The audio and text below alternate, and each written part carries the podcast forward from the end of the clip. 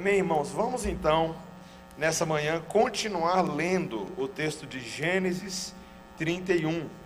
Vamos abrir em Gênesis 31 e vamos retomar a leitura exatamente de onde nós paramos. Nós paramos no versículo 21, então nós vamos continuar lendo a partir do versículo 22. E eu peço a você que ouça a leitura, continue dando atenção e dedicando seus ouvidos e seu coração a aprender da palavra de Deus. Versículo 22, Gênesis 31. No terceiro dia, Labão foi avisado de que Jacó ia fugindo. Tomando, pois, consigo a seus irmãos, saiu-lhe no encalço por sete dias de jornada e o alcançou na montanha de Gileade. De noite, porém, veio Deus a Labão, o arameu, em sonhos, e lhe disse: Guarda-te, não fales a Jacó nem bem nem mal. Alcançou, pois, Labão a Jacó. Este havia armado a sua tenda naquela montanha. Também Labão armou a sua com seus irmãos na montanha de Gileade. E disse Labão a Jacó: Que fizeste, que me lograste e levaste minhas filhas como cativas pela espada? Porque fugiste ocultamente e me lograste, e nada me fizeste saber, para que eu te despedisse com alegria, com cânticos, com tamboril e com harpa? E por que não me permitiste beijar meus filhos e minhas filhas? Nisso procedeste insensatamente, a poder em minhas mãos para vos fazer mal. Mas o Deus de vosso pai me falou ontem à noite e disse: Guarda-te, não fales a Jacó, nem bem, nem mal. E agora que partiste de vez, por que tens saudades da casa de teu pai, porque me furtaste os meus deuses? Respondeu-lhe Jacó: Porque tive medo, pois calculei, não suceda que me tome à força suas filhas. Não viva aquele com quem achares os teus deuses. Verifica diante de nossos irmãos o que te pertence e o que está comigo e leva-o contigo. Pois Jacó não sabia que Raquel os havia furtado. Labão, pois, entrou na tenda de Jacó, na de Lia, e nas das duas servas, porém não os achou. Tendo saído da tenda de Lia, entrou na de Raquel. Ora, Raquel havia tomado os ídolos do lar e os pusera na cela de um camelo, e estava sentada sobre eles. Apalpou Labão toda a tenda e não os achou. Então disse ela a seu pai: Não te agastes, meu senhor, por não poder eu levantar-me na tua presença, pois me acho com as regras das mulheres. Ele procurou, contudo, não achou os ídolos do lar. Então se irou Jacó e altercou com Labão e lhe disse: Qual é a minha transgressão? Qual o meu pecado que tão furiosamente me, tens perseguido? Havendo apalpado todos os meus utensílios que achaste de todos os utensílios de tua casa, põe-nos aqui diante de meus irmãos e de teus irmãos para que julguem entre mim e ti. Vinte anos eu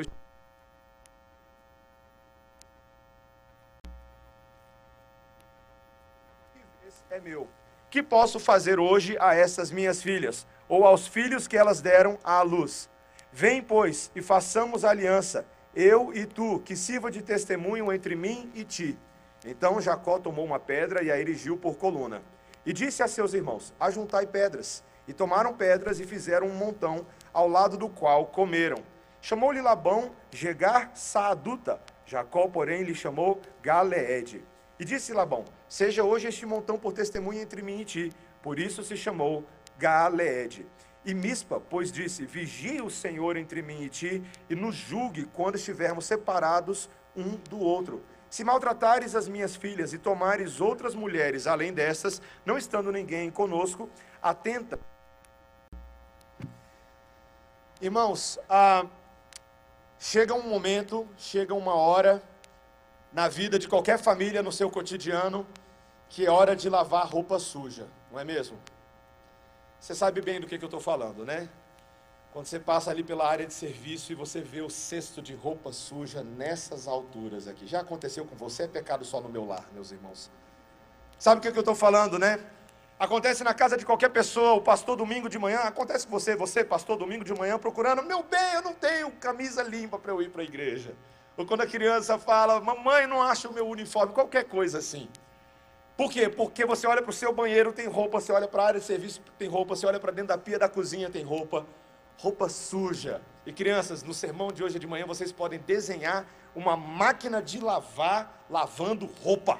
Tá? Lavando as suas roupas. Então desenha igual aquela máquina que tem lá na sua casa, faz direitinho, tá bom?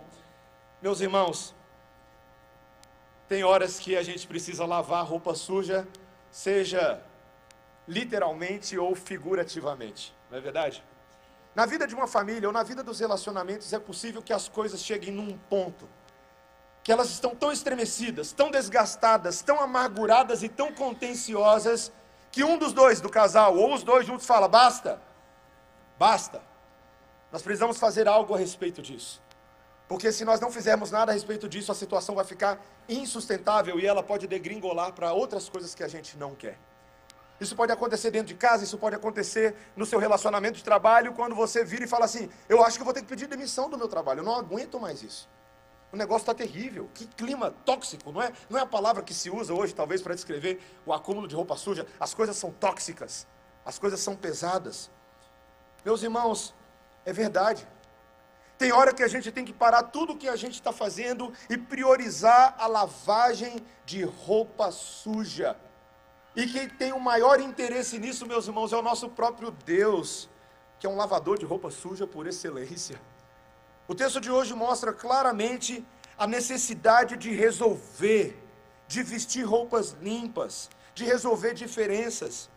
E nós vemos aqui que isso vai ficar muito bem ilustrado para a gente nesse texto, quando nós vemos dois momentos na vida dos relacionamentos que precisam ser resolvidos. Primeiro é quando há uma distância entre corações invejosos. E meus irmãos, enquanto a gente tem essa situação de ciúme, essa situação de inveja, é também um momento em que Deus aparece para o próprio Jacó e lhe convoca de volta à terra dos seus pais. Ele fala: Jacó, toma as suas esposas, toma os seus filhos, toma os seus rebanhos e volta para a terra da tua parentela, da terra para a terra de Isaac. E meus irmãos, aqui a gente começa a ver a mudança nesse homem Jacó. Ele agora, o texto vai dizer que ele convoca as suas duas esposas, Raquel e Lia, eles vão para o campo, e ele passa aí dos versículos 4 ao versículo 16, basicamente explicando para elas que essa é a vontade de Deus. Esse é um novo Jacó, um Jacó que prosperou porque ele entendia, isso fica muito claro, que era Deus quem era a fonte da sua riqueza. Veja, meus irmãos, nós estamos falando de um homem que era um armador de esquemas e sofreu na mão de outro armador de esquemas. No versículo 7, veja, ele deixa aí bem claro, veja comigo a leitura do versículo 7. Vosso pai me tem enganado e por dez vezes me mudou o salário. Você já imaginou, meu irmão, minha irmã? Você está no seu trabalho e por dez vezes. Agora, Agora deu certo? Estamos aqui apenas? Obrigado, Felipe. Obrigado, viu, Manuel e toda a equipe aí. Obrigado, meus irmãos. Por dez vezes você ter o seu salário alterado pelo seu patrão, já imaginou? Ora sobe, ora abaixa, abaixa de novo, sobe um pouquinho, abaixa de novo. Mas Deus, Deus era a estabilidade de Jacó. E meus irmãos, veja, ele vai deixar claro para suas esposas de que Deus era a fonte de riqueza e não o próprio planejamento dele. Jacó era especialista em armar coisas, mas aqui veja, ele não está se gabando para suas esposas como ele conseguiu enganar o seu sogro Labão, como ele enganou o pai delas. Pelo contrário, nos versículos 8 e 9, ele reconhece que quando ele fez todo aquele esquema, lembra? Aquele esquema lá das, das ovelhas manchadas, das ovelhas salpicadas, das ovelhas listadas, que ainda que fosse uma ação dele, mas Deus estava supervisionando todo o processo na sua soberania. Mesmo quando Jacó não agia da melhor maneira, ou quando seus planos não eram os mais corretos, Deus era tão misericordioso que ele agia até mesmo em meio ao erro de Jacó para cuidar dele, para preservá-lo. E Jacó reconhece no versículo 9 que foi Deus, Deus quem tomou do rebanho de Labão e o deu a Jacó. E as esposas dele, Raquel e Lia, confirmam esse fato. Elas mesmas, meus irmãos, estavam se sentindo afastadas pelo seu pai. Imagina, o seu pai não estava gostando nada disso e acabou estranhando as próprias filhas e não deixou nenhuma herança para elas. E elas reconheceram nisso que especificamente era Deus mesmo quem estava tirando a riqueza do seu pai, estava dando a elas e a seus filhos. E elas concordam, então Jacó, é isso mesmo, é isso mesmo que tem que fazer. Meu bem, duas esposas, né, falando, meu bem, meu bem. É isso que a gente tem que fazer. Meus irmãos, a família de Jacó tinha seus grandes problemas e graves problemas. Mas nesse momento, eles estavam dizendo quão maravilhoso é viver sob a certeza da provisão de Deus. a certeza de que, a despeito das nossas falhas, quem cuida de nós é o Senhor. Meus irmãos, há uma distinção muito grande entre quem vive movido pelo ciúme, pela inveja, daqueles que são amplamente saciados e supridos por Deus. Meus irmãos, eu estava conversando com um, um irmão pastor essa semana e estamos falando sobre aconselhamento bíblico e a questão da, da, das doenças emocionais que as pessoas sofrem hoje em dia. E, e, meus irmãos, quanto mais eu leio a Bíblia, e eu e esse pastor chegamos à mesma conclusão, quanto mais a gente lê a Bíblia, a gente percebe que várias das doenças que as pessoas sentem nos seus próprios corpos têm raízes espirituais profundas na sede do coração, no assento do coração. Lembro-me, por exemplo, do Salmo 32, quando o salmista diz que o fato dele não ter confessado os seus pecados a Deus, lhe deu aquela sensação de que os seus ossos estavam sendo esmigalhados sob a pesada mão de Deus que pesava dia e noite sobre ele. O vigor dele se tornou em sequidão de estio por causa do pecado não confessado. Ou então, o livro de Provérbios, que ao tratar do tema da inveja, ele diz bem assim, Provérbios 14, 30.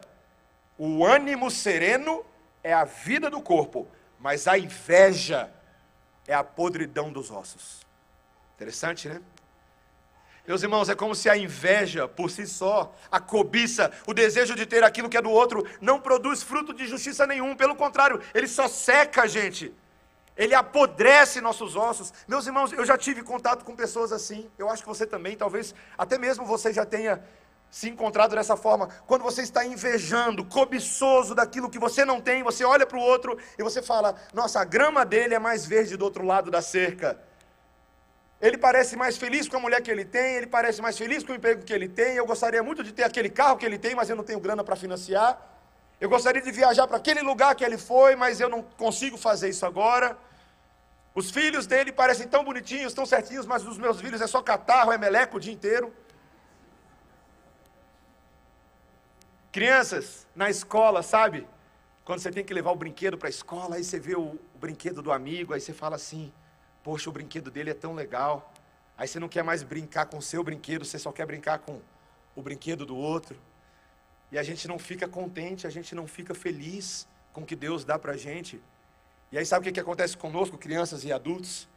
A gente vai secando por dentro. A inveja vai apodrecendo nossos ossos. Meus irmãos, Graças a Deus nós temos o bom exemplo de Jacó nessa manhã para aprendermos a não viver em ciúme e inveja, mas a viver saciados. Meus irmãos, olha, olha, presta atenção. Olha a mudança de caráter desse homem. Jacó, por ser saciado por Deus, não era mais um homem passivo. Olha o que, que ele faz. Ele puxa as duas esposas e fala: Vamos conversar.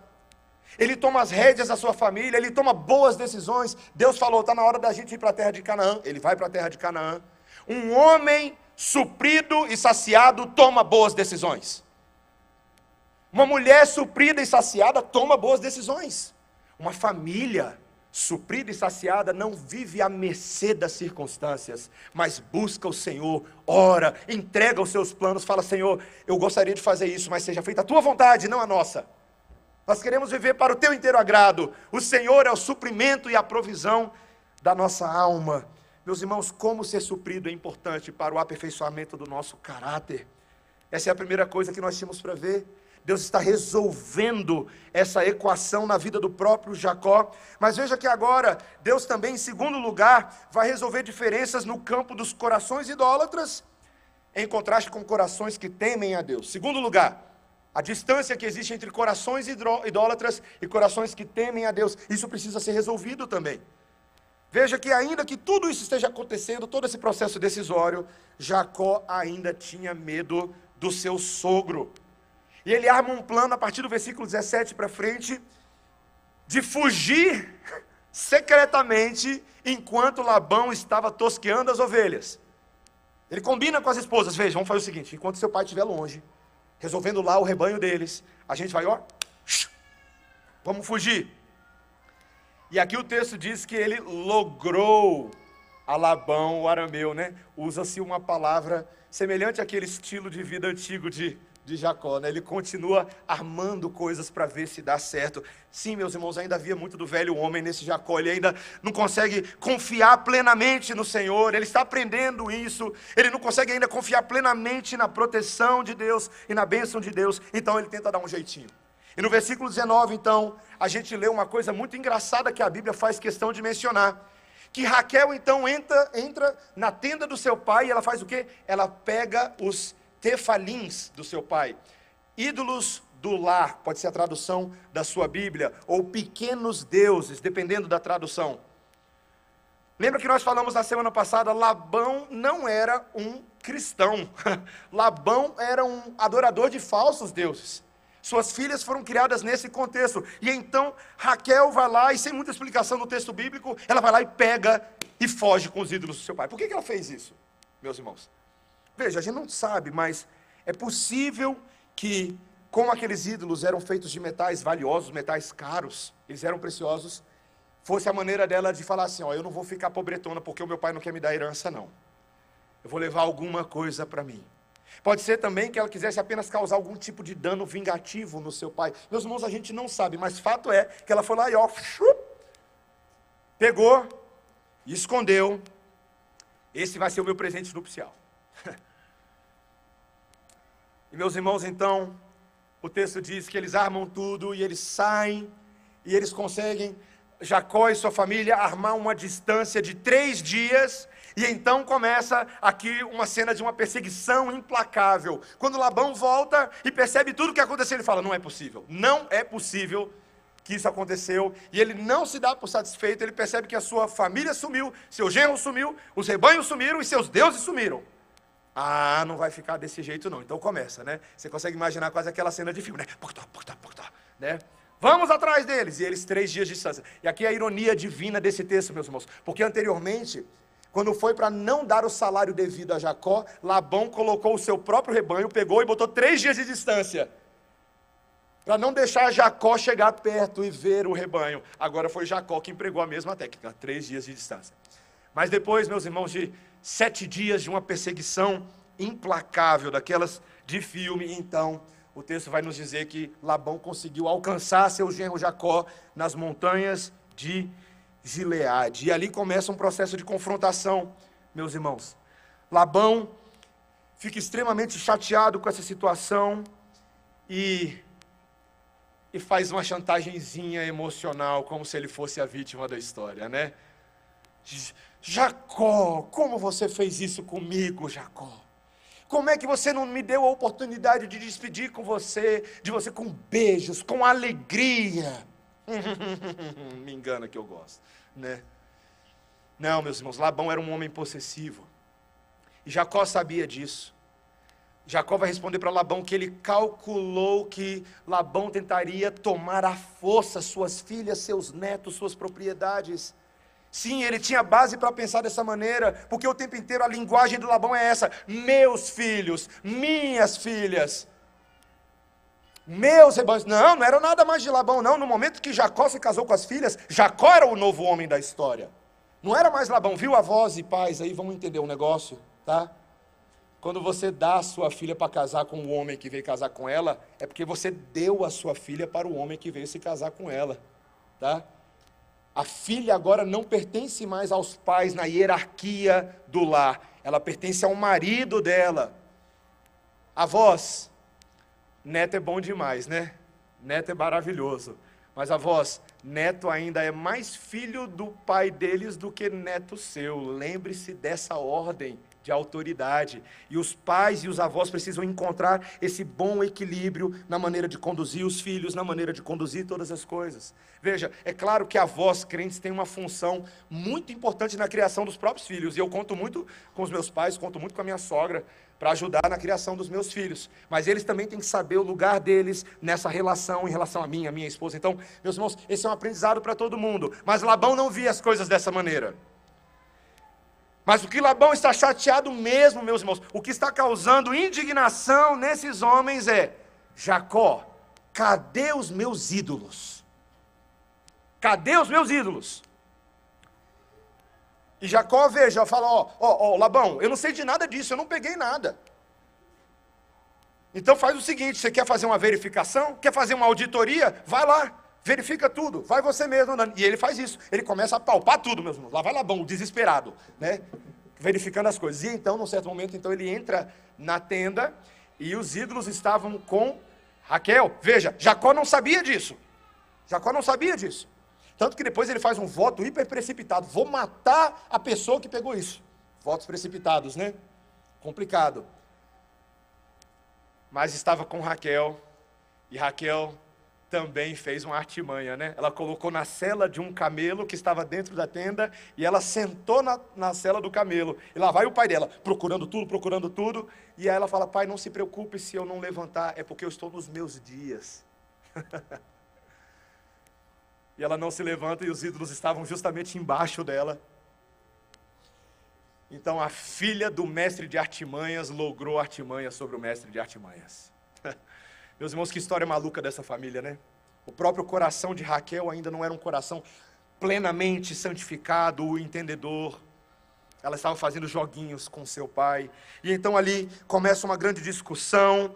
Jacó responde com uma indignação àquela acusação de Labão quando os ídolos não foram encontrados. E aí então Jacó aproveita aquele momento e fala: Ah, é para lavar roupa suja? Então vamos lavar roupa suja. Vamos falar a verdade, porque eu trabalhei por você, a você por 20 anos. E ele começa a descrever como foi esse trabalho. Foi no calor do dia, foi no calor da noite, muitas vezes sem dormir para cuidar dos seus rebanhos, Labão. Eu carreguei também, e aí ele adiciona informações que a gente nem sabia. Eu carreguei o fardo da perda quando um dos animais do meu rebanho foi, foi roubado, foi levado pelas feras. Por 20 anos eu trabalhei para você, mas Labão, eu quero mostrar o contraste entre você e eu. E o versículo 42 é muito importante, meus irmãos. Veja comigo o versículo 42. Se não fora o Deus de meu pai, o Deus de Abraão e o temor de Isaac. Por certo, me despedirias agora de mãos vazias. Deus me atendeu ao sofrimento e ao trabalho das minhas mãos e te repreendeu ontem à noite. Hum. Aquele sonho que Labão tinha tido, que Deus se revelou e fala: Não faça mal. A Jacó, não fales bem nem mal, não faça nada. Jacó sabia que era Deus intervindo até na própria vida daquele sogro ímpio. Jacó sabia que nos momentos mais difíceis, nos momentos mais suplicantes, nas vigílias da noite, quando o salário não tinha, quando achava que ia faltar comida na mesa, Deus o sustentou. Deus o sustentou. Meus irmãos, o principal sustento é porque a adoração de Jacó agora era ao Deus verdadeiro. Não era mais somente a religião dos pais, veja, ainda que ele fale. É, é o Deus de Abraão, é o Deus de Isaac, ele chama o temor de Isaac. Mas agora esse é o meu Deus. Labão, essa é a diferença entre eu e você.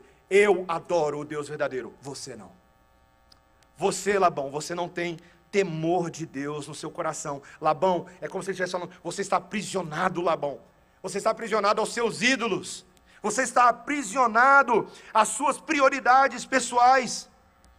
Meus irmãos, pessoas que são aprisionadas aos seus ídolos são assim como Labão, ficam apalpando, tateando, tentando encontrar sua esperança nas coisas feitas por mãos humanas, mas não tem a sua alma saciada pelo Deus verdadeiro, porque não adoram o Deus verdadeiro. Meus irmãos, a idolatria nos nossos dias é tão forte. O, o, livro, o livro de Provérbios, meus irmãos, o livro de Provérbios tem me ensinado muito a ver como o nosso coração funciona.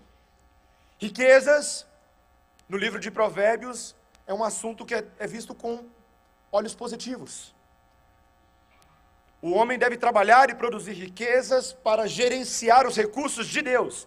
Esse é o espírito de Provérbios. Mas, quando você passa a fazer dos recursos, das riquezas, o seu Deus, você tem um problema. Não é verdade? Provérbios 24, 23, 4 a 5. Não te fatigues para seres rico, não apliques nisso a tua inteligência. Porventura fitarás os olhos naquilo que não é nada. Riqueza parece muito bom, mas na verdade, comparado com Deus, não é nada. Não é nada. E ele ainda fala lá em Provérbios: Pois certamente a riqueza fará para si asas, como a águia que voa pelos céus. Interessante, né? Quando você começa a tatear e procurar, eu quero a riqueza, a riqueza. Sabe o que a riqueza faz, crianças? Ela faz assim, ó. Ela vai embora. Quando você vive para ter riquezas, elas escorregam por entre os seus dedos, elas te deixam decepcionado, elas não te dão aquilo que você tanto estava procurando. Meus irmãos, o ídolo, o ídolo, ele sempre quer mais, mas ele não oferece nada em troca. Tem um outro texto de Provérbios que eu acho super divertido, que é Provérbios 30, 15 a 16. E, e Provérbios, meus irmãos, usa algumas analogias tão engraçadas para falar do nosso coração idólatra. Ele fala em Provérbios 30, 15: A sanguessuga tem duas filhas, a saber, dá, dá, mais.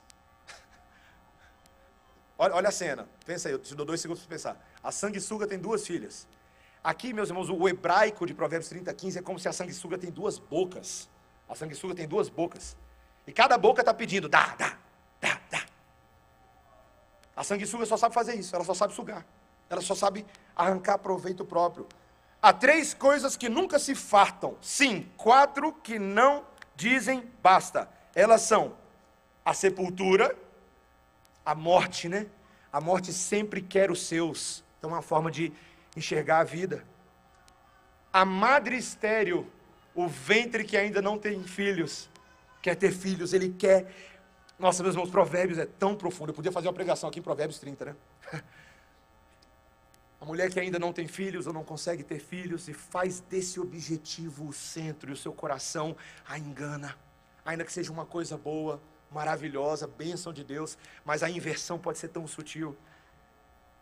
A terra que não se farta de água, o deserto seco, cai uma chuva, logo seca as poças. Por quê? Porque a terra absorve, eu preciso dessa água. E o fogo, que nunca diz basta. No retiro nosso de oficiais recentemente, a gente fez uma fogueira na sexta-feira à noite, e meu amigo não tinha lenha que alimentasse aquela fogueira. Botava, já estava. Já, já, já. Não dava nem tempo de fazer o marshmallow direito.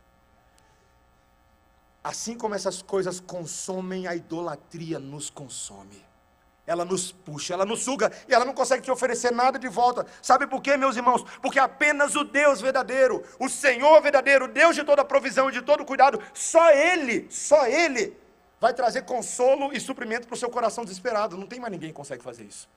É quando você adora a Deus, é quando você descansa em Deus, é quando você coloca Ele de fato no centro do seu coração que o seu coração entende que nele está a fonte da vida. Provérbios 19, 23. O temor do Senhor conduz à vida. Aquele que o tem ficará satisfeito e mal nenhum o visitará. Interessante, né? O temor do Senhor não é só o princípio da sabedoria, mas o temor do Senhor conduz à vida. A vida. Aquele que encontra o temor do Senhor fica satisfeito. De verdade fica com o coração como uma barriguinha cheia depois de uma sobremesa gostosa e fala: Hum, Senhor, que delícia o Senhor, que alegria, que deleite. Minha alma descansa em Ti, Senhor. É quando eu estou sedento, suado, cansado, seco. O Senhor é para mim aquele, aquele córrego gostoso que passa perto da minha árvore. E quando ela nutre as minhas raízes, minhas folhas ficam verdinhas, e eu fico bonitinho. Eu fico suprido e saciado. Meus irmãos, Labão não via isso e é possível que muitas vezes a gente não veja isso. Se você continuar correndo atrás do vento, sabe o que você vai colher? Vento. Quem corre atrás do vento, colhe vento.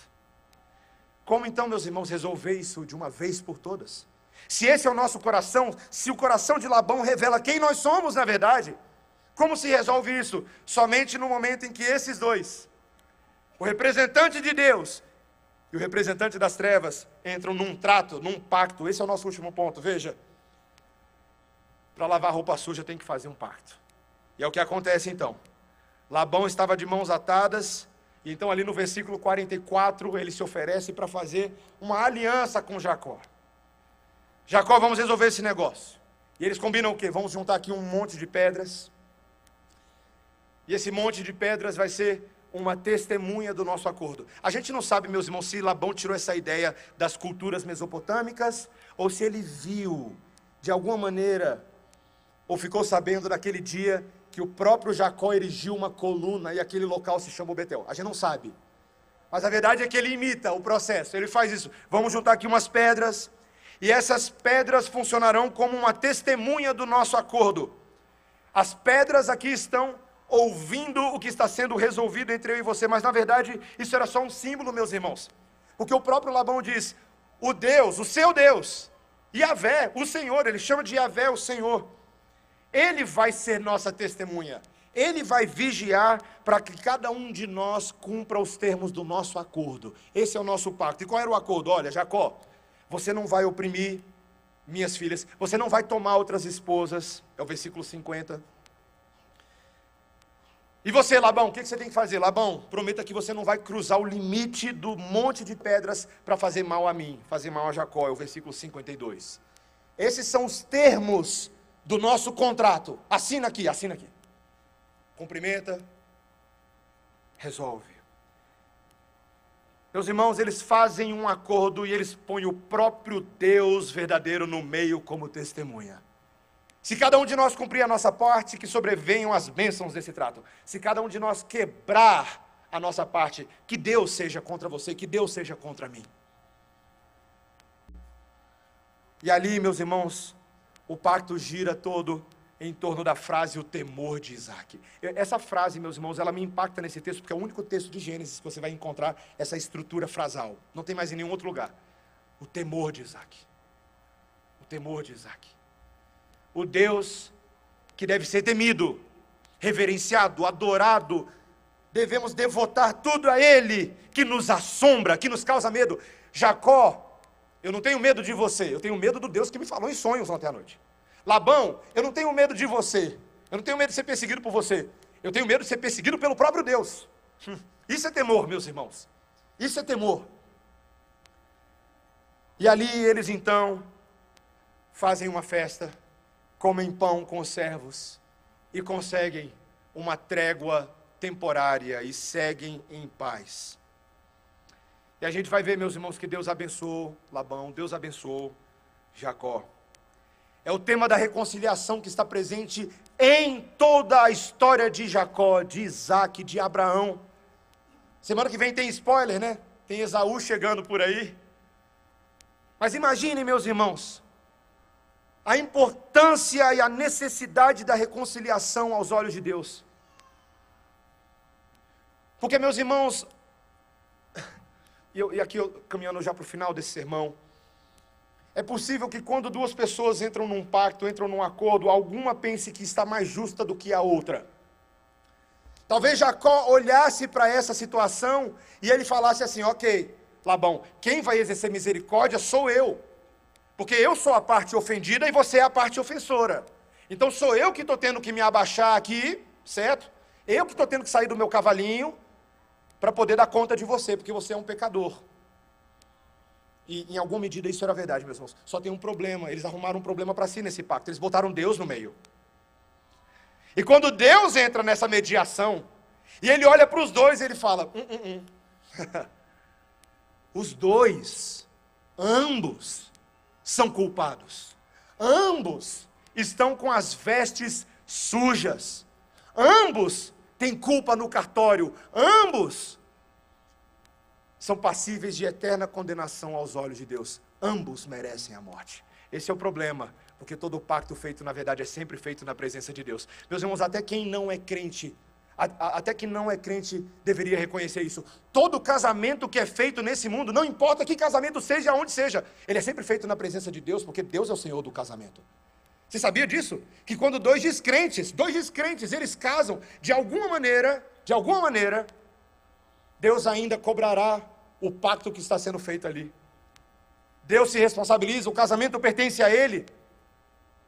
E é por isso, meus irmãos, que em todos esses pactos, em todas as alianças que Deus está envolvido, nós sempre seremos parte ofensora, nunca seremos parte ofendida, porque se trata do nosso relacionamento com Deus em primeiro lugar.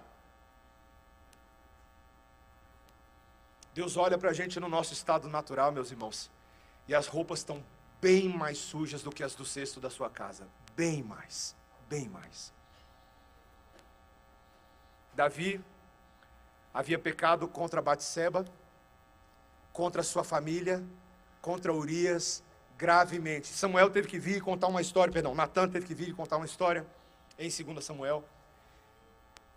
E ali, quando aquela história é contada, e Davi, o rei de Israel, se percebe como o maior ofensor e o maior pecador aos olhos de Deus, com seu adultério, assassinato, com toda a sua tramóia.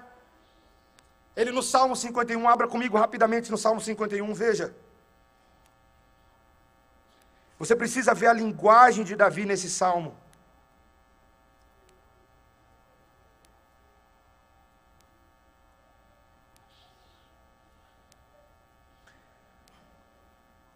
Ele diz no versículo 3: Pois eu conheço as minhas transgressões, e o meu pecado está sempre diante de mim.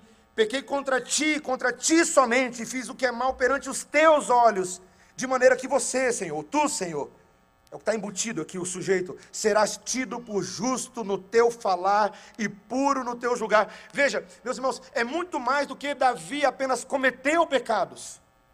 Ele era pecador porque ele nasceu pecador. Versículo 5: Eu nasci na iniquidade e em pecado me concebeu a minha mãe. Senhor, o grande problema é que as minhas vestes estão sujas desde sempre. Desde sempre. E quando a gente está com a veste suja desde sempre, meus irmãos, Davi não tinha alvejante para oferecer. Jacó não tinha, não tinha homo espiritual para oferecer. Labão não tinha. Teria que ser um processo de fora para dentro, teria que ser da parte do Senhor, e Davi sabe disso. Versículo 6. Eis que te comprases, na verdade, no íntimo, no íntimo e no recôndito me fazes conhecer a sabedoria. Agora, meus irmãos, olha o versículo 7 purifica-me com isopo e ficarei limpo. Senhor, a semelhança do que Davi lembrava dos sacerdotes, fazendo as cerimônias de purificação ritual, Senhor, pega a tua esponja, pega o teu isopo, Senhor, e o Senhor me purifica, e se o Senhor fizer isso, eu ficarei limpo. Versículo 7: Lava-me e ficarei mais alvo que a neve. Pronto, está na Bíblia.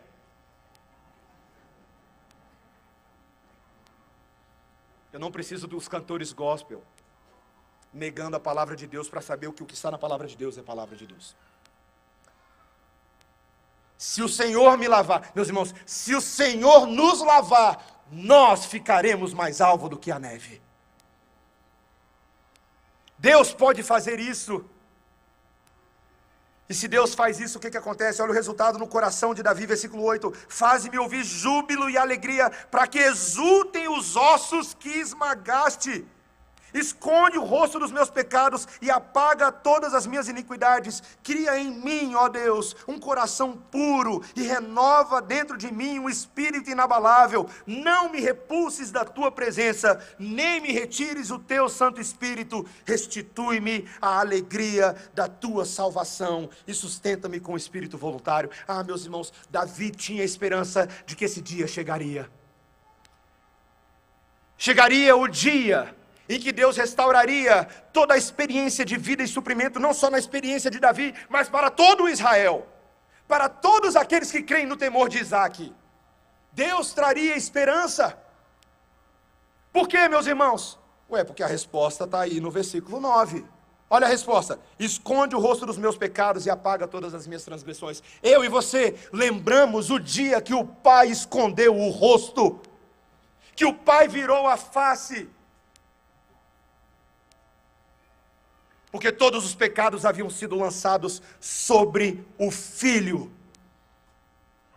O pecado de Jacó, o meu pecado, o seu pecado, naquela cruz, naquele dia, registrado no final do livro de Mateus, o pai vira a face, por não coadunar com o pecado que naquele momento sobrevém sobre o Filho de Deus. E meus irmãos, ali naquele momento o problema estava sendo resolvido. Naquele momento, meus irmãos, o Filho de Deus se fez sujo e maldito como uma testemunha no meio de um pacto entre duas partes, entre o Deus verdadeiro e o homem pecador. Jesus é a pedra, ele é a coluna que entra no meio e testemunha, mas ele é a coluna que sofre o dano. é lançado sobre o mediador, que não tinha nada a ver com isso, que deveria ser só uma cariação, mas ele voluntariamente toma sobre si a iniquidade do seu povo. E ele faz isso, meus irmãos, ao morrer e ressuscitar dos mortos. Qual foi a esperança que ele deu ao crente? Ele trouxe a esperança da reconciliação. Ele trouxe a esperança do Senhor criar em nós um coração puro, um espírito novo, renovado dentro de nós, um espírito inabalável. Jesus fez isso, meu irmão, minha irmã. Ele supriu a nossa alma muito mais do que com gados listados, salpicados e manchadinhos. Ele nos supriu por inteiro. Jesus na cruz respondeu à pergunta de Davi: Senhor, não me repulses da tua presença, nem retire o Espírito Santo. É na cruz que Jesus efetiva essa realidade.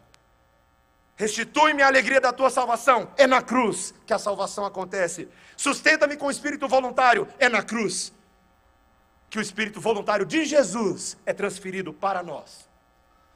Meus irmãos, quem tem o temor de Isaac, Jesus, tem acesso a todo o poder de Deus e toda a graça de Deus para viver nesse mundo. Meus irmãos, Cristo é o lavador de roupa suja por excelência, meus irmãos. O bicho está pegando dentro de casa, traz Jesus para o meio.